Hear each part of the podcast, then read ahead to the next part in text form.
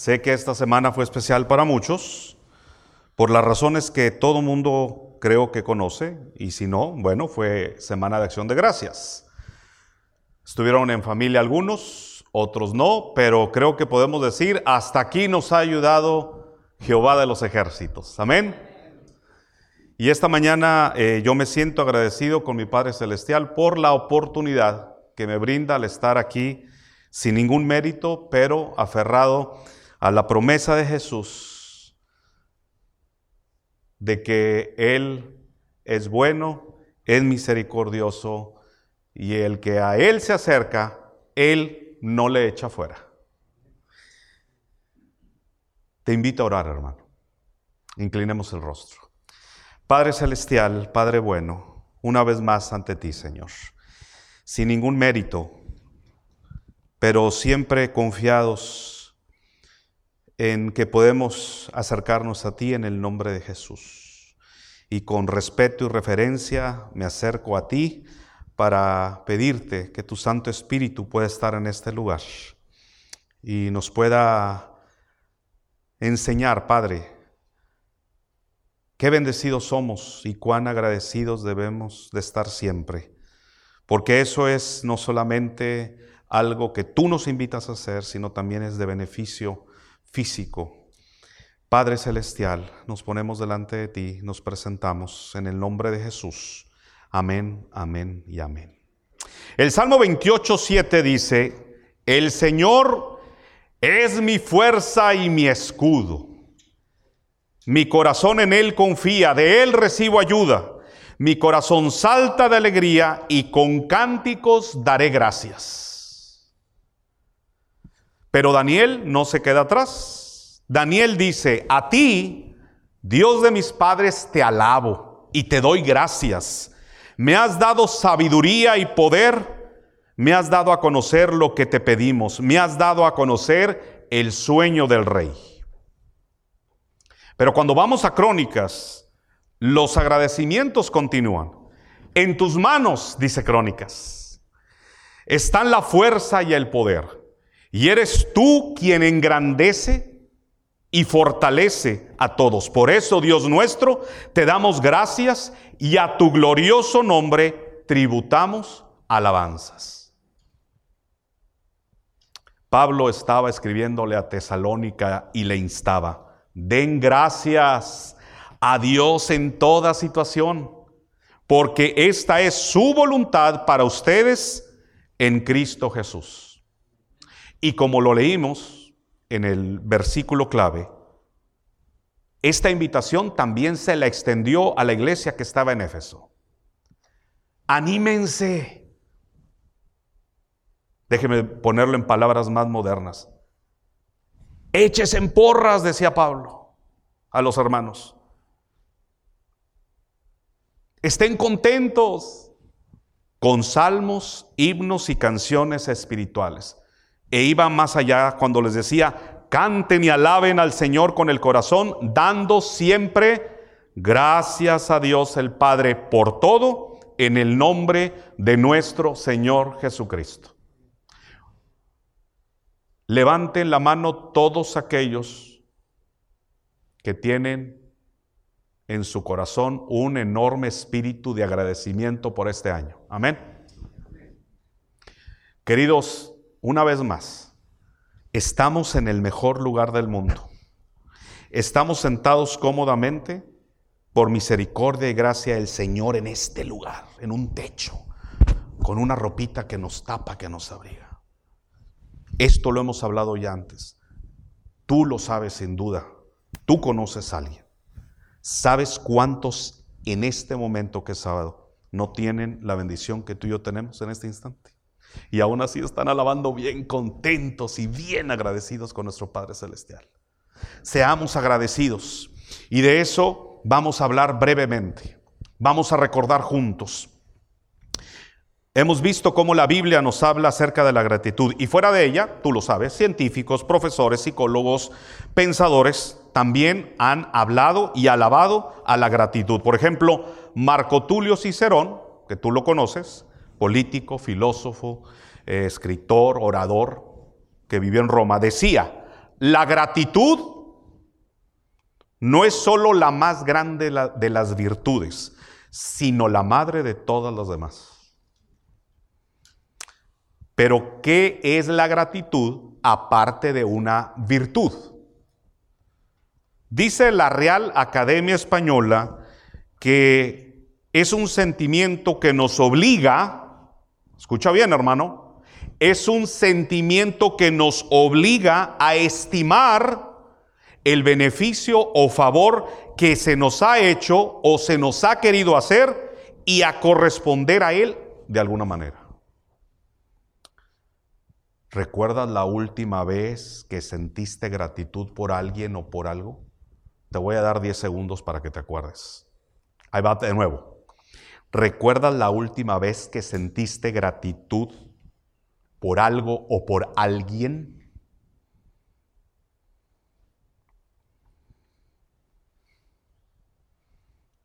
Ok, qué bueno. Yo sé que sí te acordaste de algo o de alguien. La gratitud es un sentimiento relacionado con el amor.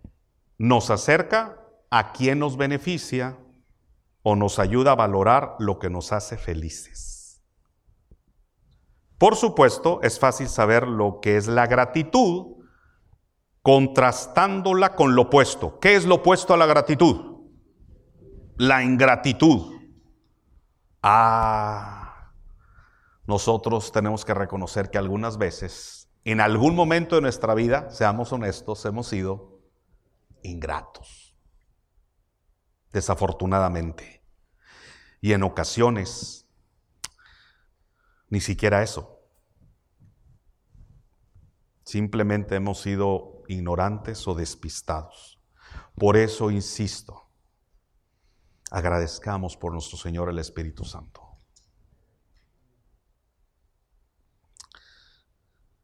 Necesitamos pedirle que nos ayude a estar atentos, porque la gratitud es algo que nos beneficia de manera impresionante, tanto para la salud mental como física.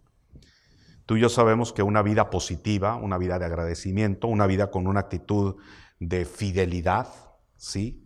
fortalece nuestro sistema inmune. De hecho, tú y yo lo sabemos. Pero vamos a recordar un poquito. Hay estudios que nos dicen que las personas que practican la gratitud obtienen beneficios que van desde la resistencia emocional hasta la mejora de la salud física y obviamente ventajas sociales y profesionales y por supuesto disfrutan de una mayor empatía. O no me digas que no te gusta que te digan, Gracias, qué amable, qué bondadoso. ¿Cuándo fue la última vez que te dijo alguien gracias? ¿Qué sentiste? ¿Sentiste bonito? Se siente uno bien cuando le dan las gracias. Pero, ¿cuándo fue la última vez que tú diste gracias? Fíjate que el Centro de Investigación de Conciencia de la Atención Integral, que es un departamento que tiene la Universidad de California en Los Ángeles, eh, hizo un estudio que arrojó algo que parece lógico, pero el estudio lo comprobó. Expresar gratitud cambia literalmente la estructura molecular del cerebro. Mantiene la materia gris funcionando y nos hace más saludables y felices. Por eso cuando tú y yo decimos estoy feliz como una lombriz, el sistema nervioso central se modifica de tal manera que nos hace actuar más pacíficamente y ser menos reactivos. O sea, literalmente, cuando tú dices gracias, desde luego de manera sincera, es una manera efectiva para estimular los sentimientos de la felicidad. Por ejemplo, la psicología positiva hizo una investigación también a finales de la década de los 90. Un par de profesores, el profesor Robert Emmons de la Universidad de California y el profesor Michael McCullough de la Universidad de Miami, hicieron tres grupos de personas. Presta atención, muy interesante. Tres grupos de personas. El primer grupo iba a escribir en un diario las cosas por las cuales estaba agradecido. El segundo grupo iba a escribir en un diario las cosas que más le enfadaban y el tercer grupo se enfocaría en eventos neutrales. Después de 10 semanas, obviamente, creo que lo estás pensando, el estudio arrojó que las personas que escribieron solamente agradecimientos presentaron mejor salud que el resto de los participantes. Ah, parece que hay mucho sentido común en esto y mucha lógica, pero creo que es siempre importante recordar que el ser agradecidos es bastante bueno para nosotros. No olvidemos dar gracias, mis queridos hermanos. Dios es la fuente de todo lo bueno. Por eso, si a alguien necesitamos agradecer en todo momento es a Él. Y una vez más, ¿por qué tenemos que dar gracias? ¿Por qué tenemos que dar gracias? Hay que darle gracias por crearnos. ¿Cuál es uno de los motivos por los cuales fue creado el sábado? A ver, adventistas cristianos del séptimo día. Dicen que el sábado no fue creado por causa del hombre, sino el hombre por causa del sábado. Para nuestro bien, para recordar que somos criaturas, que fuimos creados. Y hay que recordarle a nuestros hermanos que igual nos, nos em, siguen, nos rodean, nuestros amigos, nuestros compañeros que no saben que somos criaturas. Somos doblemente de nuestro Padre Celestial. ¿Por qué? Porque somos creados y redimidos. ¿Por qué debemos de dar gracias? Por salvarnos, obviamente, por perdonarnos. Oigan, anoche llovió, qué rico. A mí me gusta cuando llueve, yo no sé ustedes. A mí me encanta, la lluvia es bendita lluvia. O, vuelvo, insisto, ¿saben? es cuestión de leer un poco, hermanos. ¿Cuántas partes del mundo tiene semanas de que no ha llovido? Y aquí llovió nomás lo suficiente, como dicen, porque luego llueve hasta de más. Pero vamos a descubrir algunas cosas o vamos a recordar otras. Alguien dijo una vez, fíjense bien, si Dios es tu copiloto, debes de cambiar de asiento.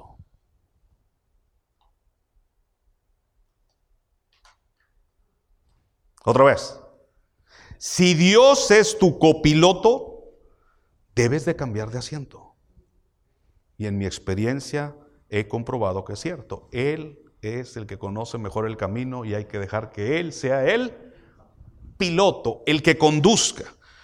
Debemos de dar gracias a Dios porque nos da esa oportunidad y nos puede llenar de felicidad cuando nos hace conscientes de eso. Saben que la palabra del Señor, la palabra gracias aparece obviamente de diferentes maneras y numerosas veces. En el Nuevo Testamento me puse a investigar un poquito y Pablo escribió al menos 46 veces acerca de dar gracias. 46 veces en sus cartas, en sus epístolas. Él nos anima a dar gracias. Recuerden uno de los versículos que dijimos al principio, cuando le escribía a la iglesia de Tesalónica. Den gracias a Dios por todos. Den gracias a Dios por todo. Todo es todo. Cuando vemos las bendiciones, pues estamos bien agradecidos porque el Señor nos eh, ha hecho por nosotros, pero obviamente es bien complicado, difícil, este, darle gracias cuando nuestra situación es compleja. Sin embargo, Pablo te dice hoy, te recuerda hoy a través de sus escritos, por inspiración del Santo Espíritu del Señor. Den gracias a Dios en todo, puesto que es la voluntad de Dios para nosotros. Ahora, queridos hermanos, hagamos un pequeño paréntesis y recordemos eh, en dónde estaba Pablo la mayor parte del tiempo. Sí. ¿Cómo es que puede hablar de dar gracias o de estar satisfecho alguien que se encuentra recluido muchas de las veces en las que está escribiendo en una cárcel romana. ¿Cómo? ¿Cómo? Segunda de Corintios 12:9 nos revela cómo es que Pablo podía hacer eso. ¿Sí? En donde se refiere a la ocasión en que él oró tres veces para que Dios lo librara de una severa prueba, el aguijón de la carne. ¿Qué le dijo el Señor? bástate mi gracia. O en otras versiones dice, mi gracia es suficiente. Ese era el secreto del apóstol Pablo. Su suficiencia provenía de la gracia de Dios. En medio de las circunstancias incluso más complicadas, más difíciles, el apóstol aprendió la mayor de las lecciones, que la gracia de Dios es completamente suficiente para fortalecernos en cualquier situación y en cuanto mayor es la prueba, inmensamente mayor es el poder que Dios despliega para socorrernos. Pues su poder se perfecciona en la debilidad. No por nada cuando escribía a, la iglesia de Filipo les dijo, todo lo puedo en Cristo que me fortalece. Sí, querido hermano, Pablo no tuvo una vida fácil o sin problemas. Recuerda, fue prisionero, fue náufrago, fue perseguido, fue azotado. Y sin embargo, él estaba lleno de acción de gracias en toda circunstancia. De manera que cuando Pablo nos dice que debemos de dar gracias en todo, lo dice por su propia experiencia, aún en las situaciones más difíciles. Cuando leemos sus cartas, al repasar un poco la vida que llevó, podemos ver que es posible dar gracias al Señor también en medio de las situaciones complicadas. Una vez más, Efesios 5:20 dando siempre gracias por todo a nuestro Dios y Padre en el nombre del Señor Jesucristo. Este año fue particularmente difícil para su servidor. Tuve COVID en febrero, cinco semanas. Severo. Casi al final de COVID que me dio, me dio neumonía también. Y es algo, querido, que no deseo que nadie tenga. Solamente el que lo vive, el que lo experimenta,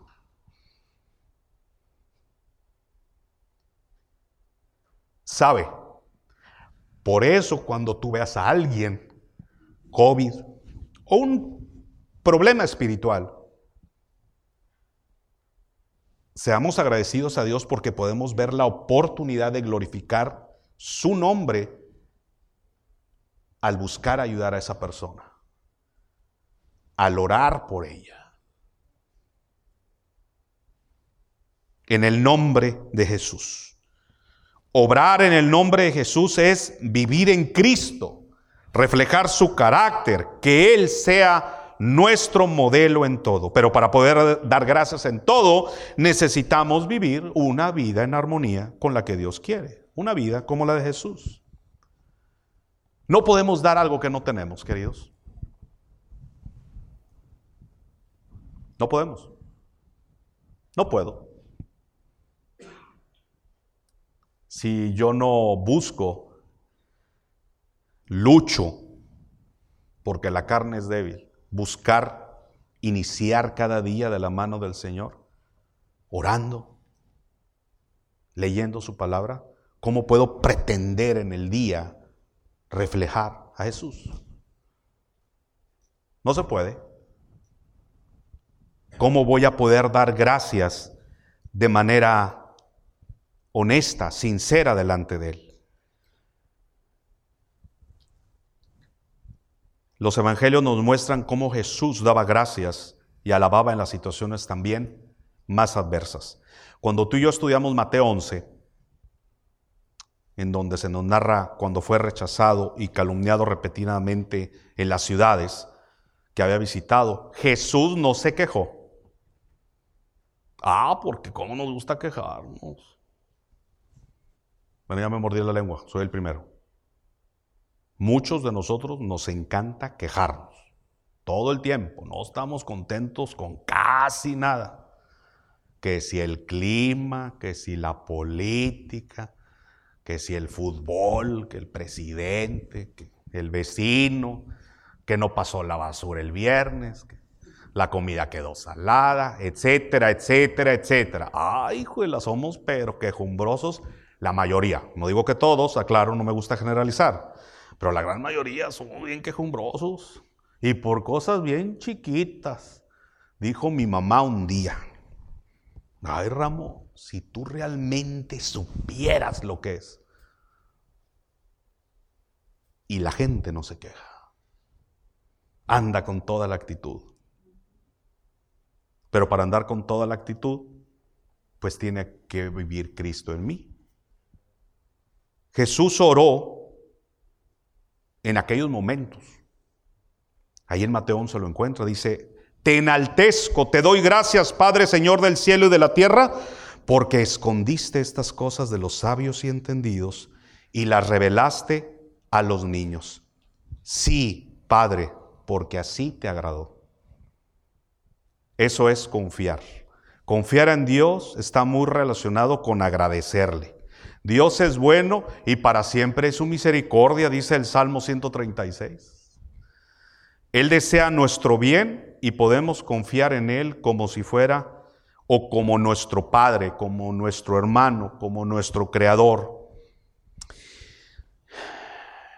No se me ocurre, querido hermano, esta mañana una mejor manera de agradecer a nuestro Dios, de tener un espíritu de gracias por su amor, más que simplemente tener una posición, una actitud, una disposición de amarle, de confiar en Él y de obedecerle. Como cristianos, creo que tenemos tú y yo la obligación de ser agradecidos. La gratitud es parte fundamental de nuestra relación con Dios, pero también con los demás. Es una extensión, es una continuación. Reconocer cuando nosotros, otros nos hacen bien y ser nosotros mismos agentes de bondad nos llena de gozo. Cuando damos, recibimos mucho más de lo entregado. ¿Estás de acuerdo? Dar y recibir gratitud puede ser un lazo que nos una como seres humanos. A veces, por otro lado, tenemos la costumbre de solo pedir en nuestras oraciones. Y eso es algo que al estar aquí, como lo he dicho en otras ocasiones, es primero para mí. Necesitamos agradecer más. No podemos tener una relación saludable en la que siempre pedimos y pedimos y pedimos y pedimos cuando el Señor ya sabe lo que necesitamos. Y nomás para acá, para acá, para acá, para acá. Y bien poquito para allá, para allá. Necesitamos aprender a dedicar más tiempo en oración, a agradecer, que a pedir. Nuestra vida espiritual cambiará de seguro. No lo dudes, querido hermano, querida hermana el mejor momento para experimentar, o déjame decirlo de esta manera, para comenzar a experimentar, si tú quieres, las bendiciones de una vida de agradecimiento, es hoy. Estás vivo, tienes salud, estás aquí, yo creo que desayunaste y vas a comer bien rico, dormiste, llovió, tenemos techo, pero sobre todo estamos en la casa del Señor aprendiendo, adorando de manera libre.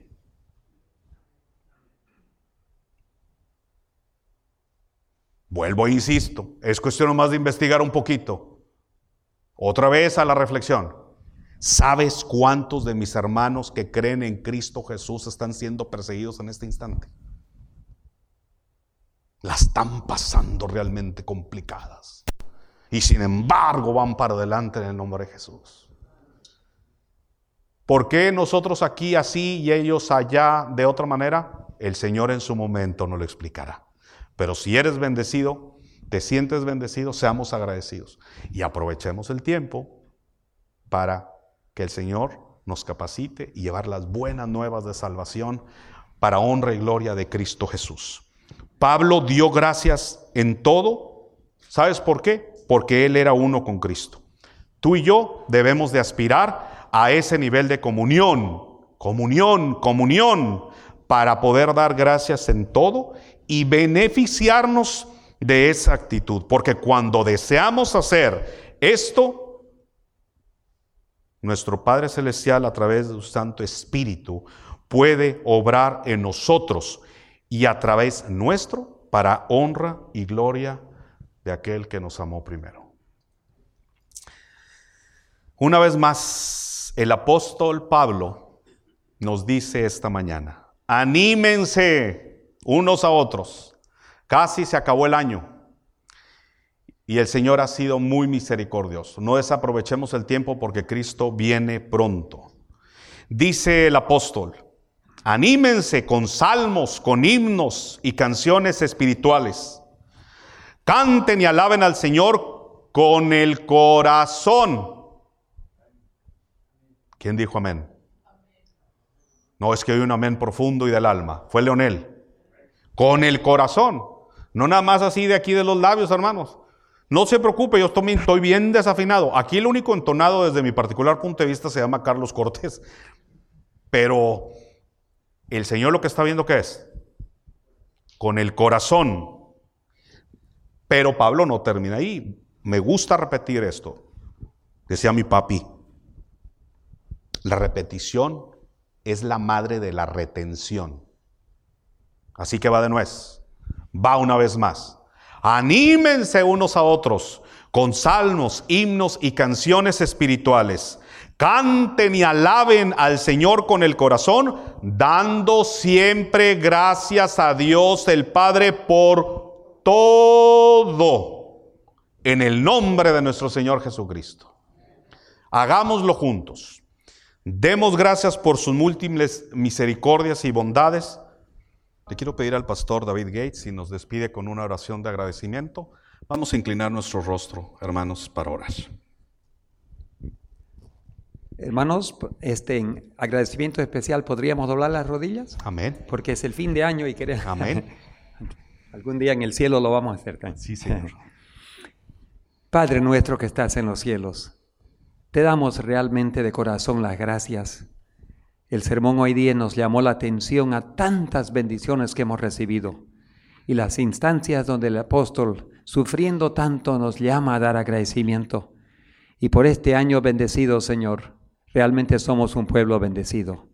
Te damos gracias por la salud y algunos de nosotros hemos sufrido la pérdida de seres queridos, otros quizás de, de la salud, de otras cosas, pero en todo, Señor, Reconocemos que tú nos has guiado, nos has bendecido y ahora al finalizar el año 2022, sabiendo que tú estás dirigiendo, conduciendo nuestras vidas, sea lo que sea que nos espera, nos ponemos en tus manos sabiendo que tú como nuestro Creador y Redentor, Señor, tienes lo mejor para nosotros. Si es descansar, si es vivir, dirígenos, guíanos, protégenos y guárdanos, Señor. Nos ponemos en tus manos ahora. El próximo año está en tus manos y queremos siempre mantenernos allí. En el precioso nombre de Jesús te pedimos. Amén. Amén, amén.